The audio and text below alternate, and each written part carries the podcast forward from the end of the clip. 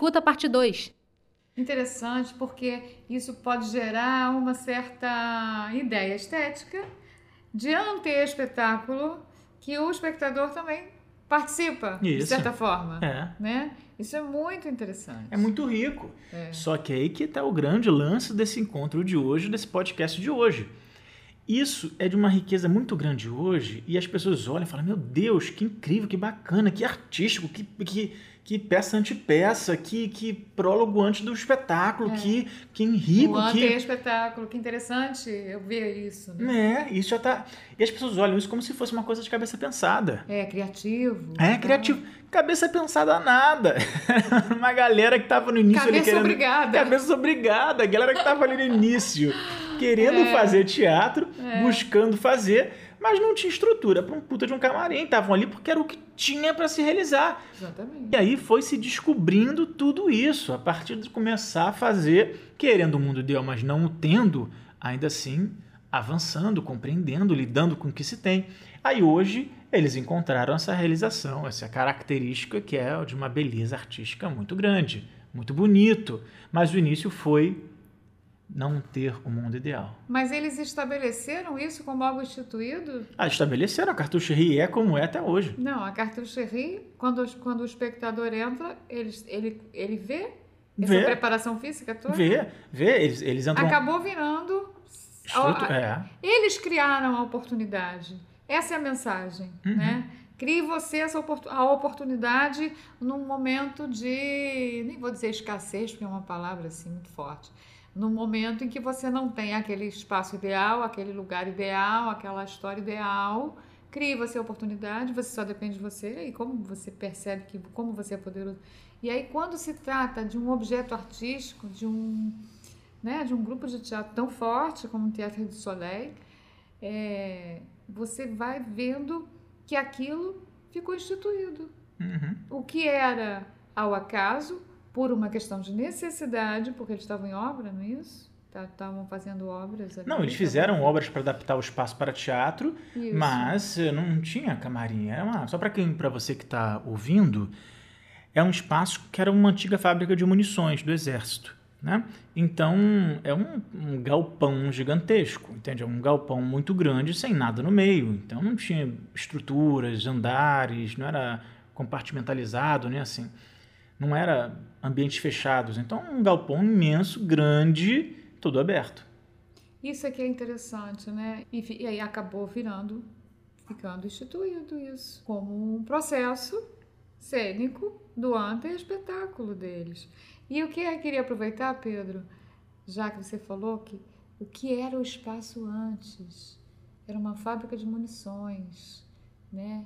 E olha que legal, né? Isso já é um outro podcast, né? Quais as munições que eles têm ali, né? Que, que poesia que isso se tornou. E é maravilhoso Né? porque isso Teatro, gente. é e, é e, e, claro, né, é França, não é Rio de Janeiro, né? Claro, mas Ah, mas é um é, a cartucheria é num bosque e é num bosque na, na última estação do metrô da França. Isso cabe para todas as partes e etapas da nossa execução. No início do teatro, só para compartilhar também, já que tocou nesse assunto, no início do Teatro do Mar, lá no primeiro ano do Teatro do Mar, gente estava na busca de um, de, um, de um primeiro espaço e todo mundo falava que ah, mas uma sala de teatro tem que ser uma sala silenciosa, uma sala isolada, que dê, que dê uma, certa, uma certa privacidade. Né? Certa não, uma sala que dê privacidade, que tem isso, que tem aquilo, que tem aquilo outro. Tá bom. E a gente teve um privilégio imenso, que a gente conseguiu uma casa, uma casa no bairro de Botafogo, no Rio de Janeiro. E Botafogo, gente, no- é um bairro da zona sul do Rio, que é uma, é uma zona mais, mais de alto padrão do Rio de Janeiro. Botafogo é um bairro bastante artístico, bastante movimentado, bastante vitalidade. E é uma casa destinada, adivinha quem? Glauber Rocha, maior, um dos maiores cineastas do Brasil de todos os tempos. E a gente foi para o Tempo Glauber. Inf- Infelizmente depois foi entregue. E é uma casa numa rua de Botafogo que passa carro, que passa gente, que tem barulho, que não tinha uma grande acústica. E desde o princípio, quando a gente chegou naquela sala, a primeira coisa que eu falei é: estamos aqui e vamos trabalhar de janela aberta. Estamos aqui no meio, passa gente ali sim, passa carro ali sim, e vamos lidar com isso. E começamos a, a instaurar essa relação de que sim, tinha gente passando ali e tudo bem. E sim, carros passavam e tudo bem. E sim, coisas aconteciam do lado de fora e tudo bem.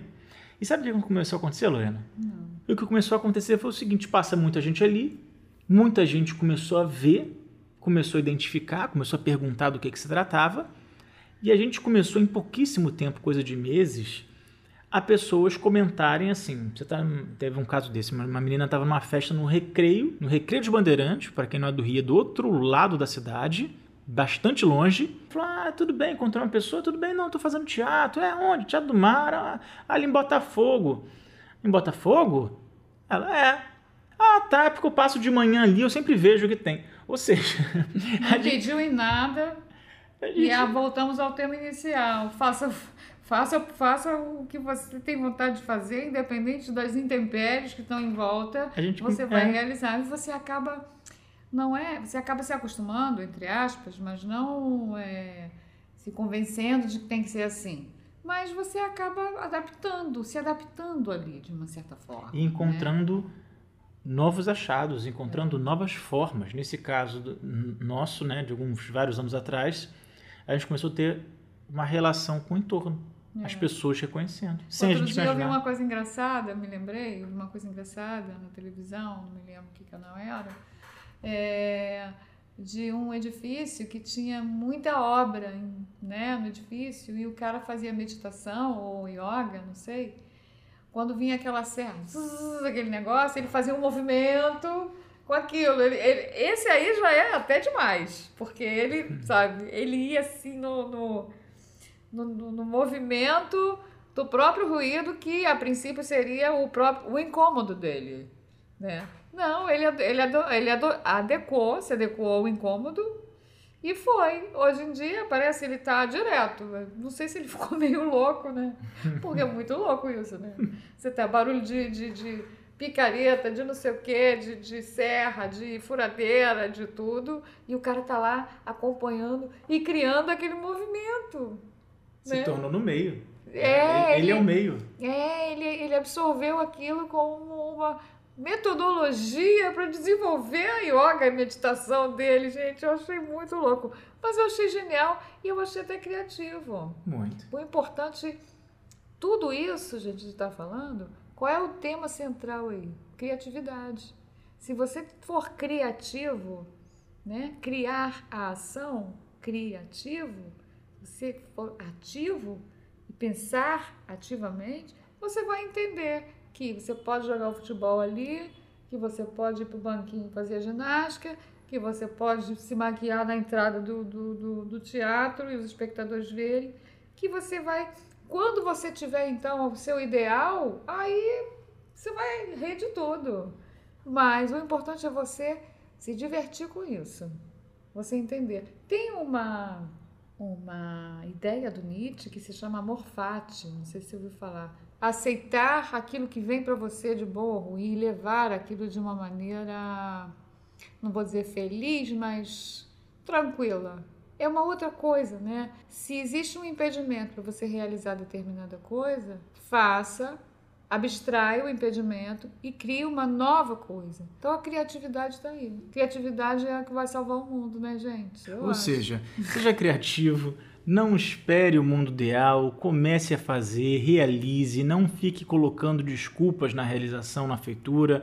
Não bote a responsabilidade no lugar, no tempo, no espaço, na cadeira, na mesa, na acústica, no vizinho. Assuma as possibilidades que se tem e vamos começar. Vamos realizar. Criatividade e realização. Certo, Loren? Certo, certíssimo. Isso é que é bacana. Então, senhoras e senhores, foi um grande prazer. Não esquece.